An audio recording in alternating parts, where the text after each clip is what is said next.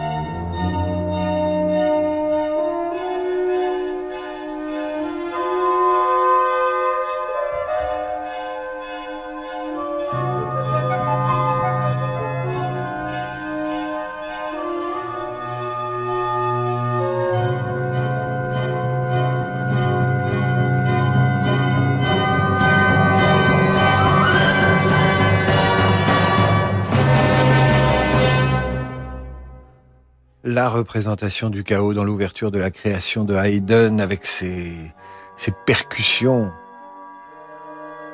ces percussions qui annoncent la création du monde. Et jusqu'à preuve du contraire, la Terre est ronde. Mais si vous avez des, preuves que la Terre est plate, n'hésitez pas à nous écrire sur radioclassique.fr, puisqu'il paraît que de plus en plus de gens pensent que la Terre est plate. Pourquoi pas, après tout? Mais enfin, il faut pas se pencher, quoi. C'est ça le problème. La représentation du chaos dans l'œuvre euh, de Haydn, cette ouverture de la création, par l'Orchestre des Champs-Élysées sous la direction de Philippe Hervègue. La création qui est composée en 1796-98 par Haydn est considérée comme son œuvre maîtresse. Nous restons avec celui que Mozart appelait Papa Haydn et sa symphonie numéro 45 écrite en 1772 pour le prince Nicolas Esterhazy. Après le commencement, voici les adieux. Dernier mouvement d'une symphonie composée en été. Un été 1772 qui n'en finit pas pour les musiciens de Haydn, qui n'ont qu'une hâte, rentrer chez eux. Alors dans, dans un final qu'il intitule Les adieux, Haydn lance une sorte de mouvement social, à l'ancienne bien entendu. C'est pas encore la CGT, loin de là. Et il a la bonne idée de suggérer au prince d'accorder cette permission à tous les musiciens qui veulent rentrer chez eux. Lors de l'adagio final, chaque musicien, l'un après l'autre, éteignit la bougie sur son pupitre et quitta la salle. Une façon de rappeler au prince qu'il était temps de rentrer. À la fin de la symphonie, ne restait donc sur scène que, que Haydn et son premier violon. Ici, nous sommes au commencement des mouvements sociaux. Je vous le disais, dans les formations classiques, une analyse de Sir Francis Drezel qui n'appartient qu'à lui.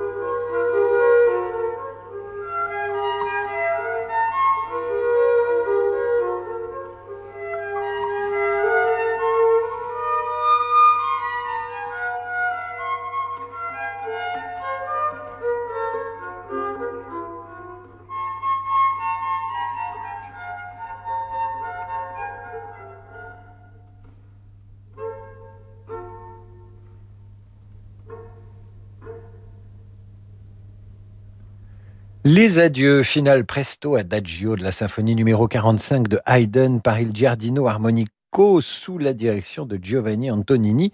vous avez vu, hein, comme à la fin, il ne reste plus qu'un, puis deux, enfin, plus que deux, puis qu'un seul instrument.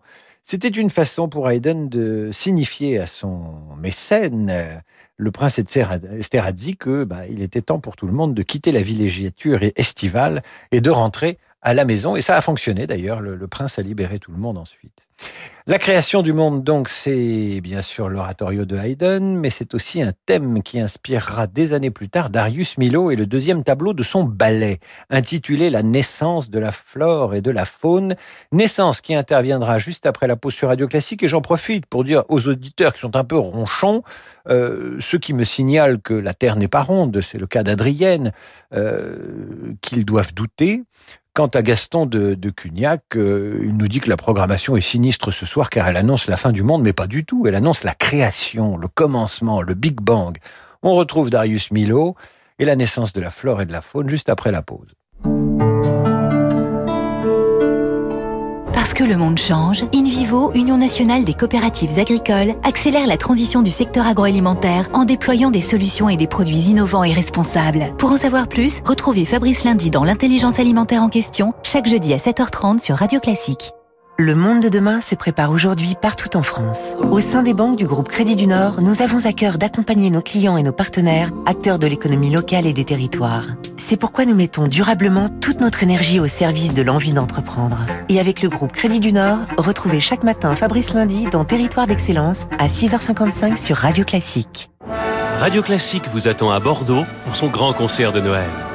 Des chefs-d'œuvre du classique au plus beau chant de Noël, en passant par la valse et le swing, un programme féerique vous attend avec l'Orchestre national Bordeaux-Aquitaine, le chœur de l'Opéra national de Bordeaux et le fabuleux pianiste Jackie Terrasson, dirigé par Bastien Steele. Le grand concert de Noël de Radio Classique, présenté par Jean-Michel Duez à l'Auditorium de Bordeaux, c'est du 21 au 23 décembre prochain. Réservation sur opéra-bordeaux.com ou radioclassique.fr. Le Théâtre Impérial Opéra de Compiègne lance la quatrième édition du Festival d'art lyrique et de chant choral Envoi en région Hauts-de-France. De novembre à décembre, 78 représentations dans 45 communes, avec Pretty Day, Philippe Jarouski, le Chœur Ténébrae, la compagnie La Tempête, les Frivolités Parisiennes, l'ensemble Correspondance et bien d'autres grands talents. Le festival Envoi, un événement du Théâtre Impérial Opéra de Compiègne, du 9 novembre au 17 décembre, en région Hauts-de-France. Réservation sur théâtredecompiègne.com. Assistez à un concert exceptionnel dédié à Mozart au Théâtre des Champs-Élysées à Paris.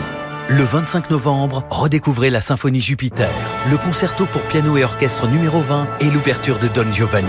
Sous la direction d'Alessandra Vitini, le New International Philharmonia Orchestra et le pianiste François Doublier, soliste de Radio France, interpréteront ces véritables chefs-d'œuvre de Mozart.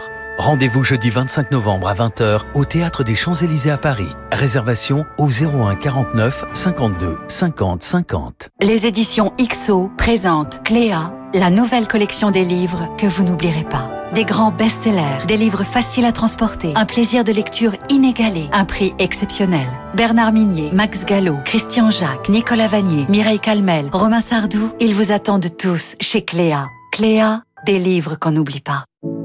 Depuis 80 ans, le groupe Velux transforme nos habitats en lieux de vie plus sains, plus lumineux, plus durables. Un quotidien en harmonie avec nos convictions environnementales qui concilie bien-être et respect de la nature. Retrouvez Produire vertueux avec Velux tout à l'heure sur Radio Classique.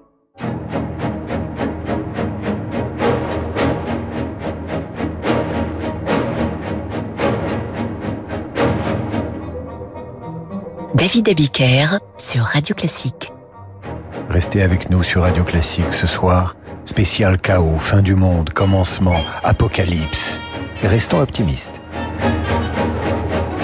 Et si votre intérieur devenait vraiment exceptionnel Chez Roche-Beaubois, ce sont les 8 jours exceptionnels. L'occasion de donner vie à vos nouvelles envies de confort et de design en profitant de prix très séduisants dans toutes les collections de meubles et de canapés Roche-Beaubois. Les prix 8 jours exceptionnels Roche-Beaubois, c'est en ce moment et jusqu'au 22 novembre. Liste des magasins ouverts dimanche et 11 novembre sur rochebeaubois.com. David Abiker sur Radio Classique.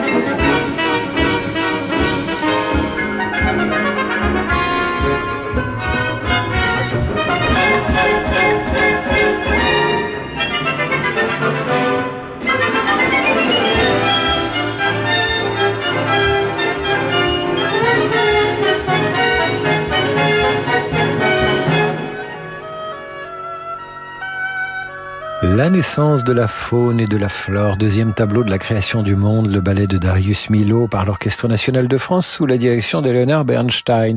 Alors évidemment, c'est moderne, certains d'entre vous sont décontenancés, vous pouvez réagir sur radioclassique.fr, mais rien n'y fera, nous irons au bout de l'art. Et le bout du bout arrive. Voici le début et la fin d'une œuvre qui fit scandale lors de sa création au théâtre des Champs-Élysées en 1954. Elle produisit une bronca comparable à celle provoquée par euh, la création du Sacre du printemps de Stravinsky. Écoutez bien, écoutez bien le lancement de Jean Toscane. C'est le début, sous les applaudissements, de cette œuvre, donc créée ce, ce jour de janvier au théâtre des Champs-Élysées. Ces applaudissements qui vont tourner vinaigre et se transformer en lasie et en sifflet, tant le public Mesdames, Messieurs, est réfractaire. il ne faut pas s'attendre, d'après le titre de l'œuvre d'Edgar Varèse, des airs, à des effets anecdotiques ou descriptifs. L'œuvre n'a pas de programme et ne veut refléter que les correspondances éveillées par l'idée de désert. L'auteur, toutefois, considère son œuvre comme pouvant donner prétexte à des jeux lumineux, lumière et son étant d'essence différentes, leurs limitations et les réactions qu'ils entraînent n'étant point similaires, cette antinomie serait utilisée pour donner une sensation de temps, d'espace et d'universalité. Varèse nous en montre le chemin, mieux, il nous en donne un exemple, une heure.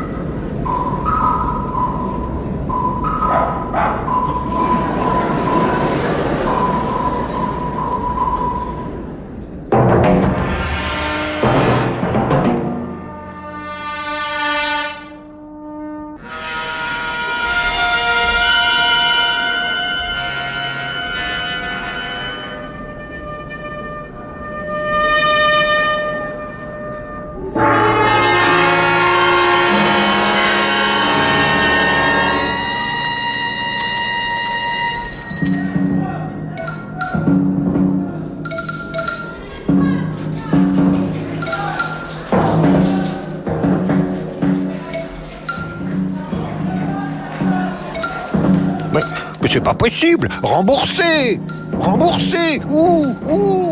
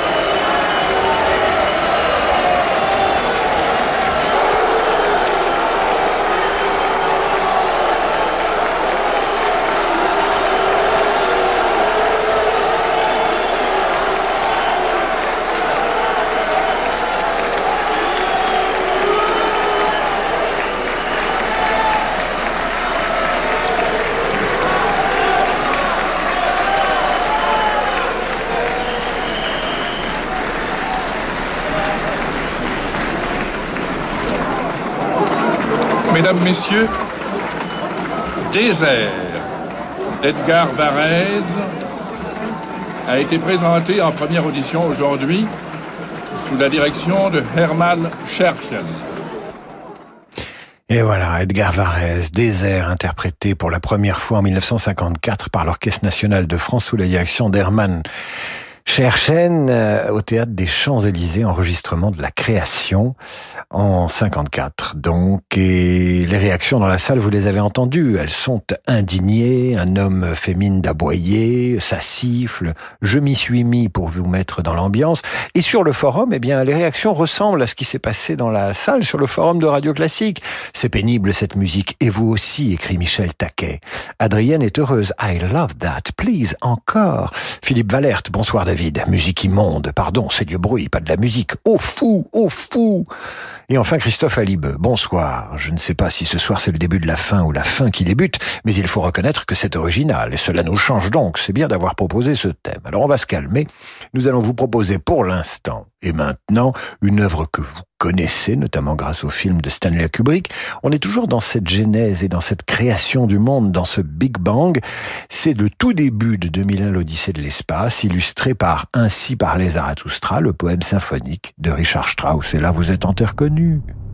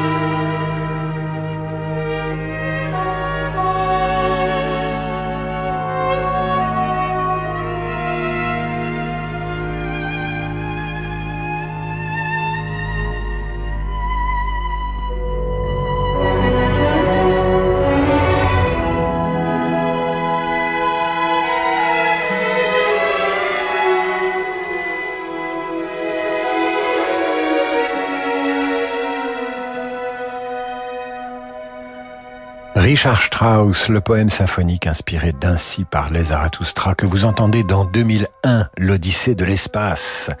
Au début du film de Kubrick, lorsque les premiers hommes découvrent une stèle mystérieuse qui les met en émoi, œuvre interprétée par l'orchestre symphonique de la radio bavaroise sous la direction de Maris Janssens. Et puisque nous sommes au cinéma, restons-y, avec le thème principal de Jurassic Park, composé pour le film de Steven Spielberg. Là encore, nous sommes au commencement du monde, les dinosaures.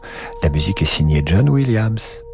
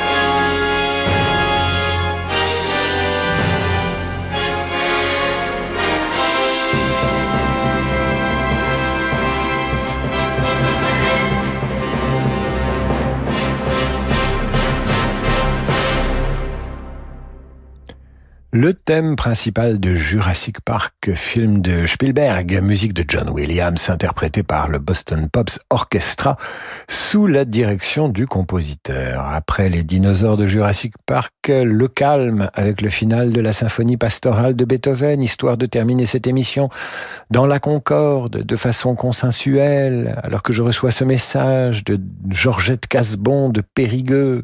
Je n'écoute pas Radio Classique pour entendre de pareilles choses. Veuillez s'il vous plaît nous diffuser des œuvres écoutables. J'écris à la direction. Mais patience, Georgette, patience. Voici Beethoven et sa pastorale.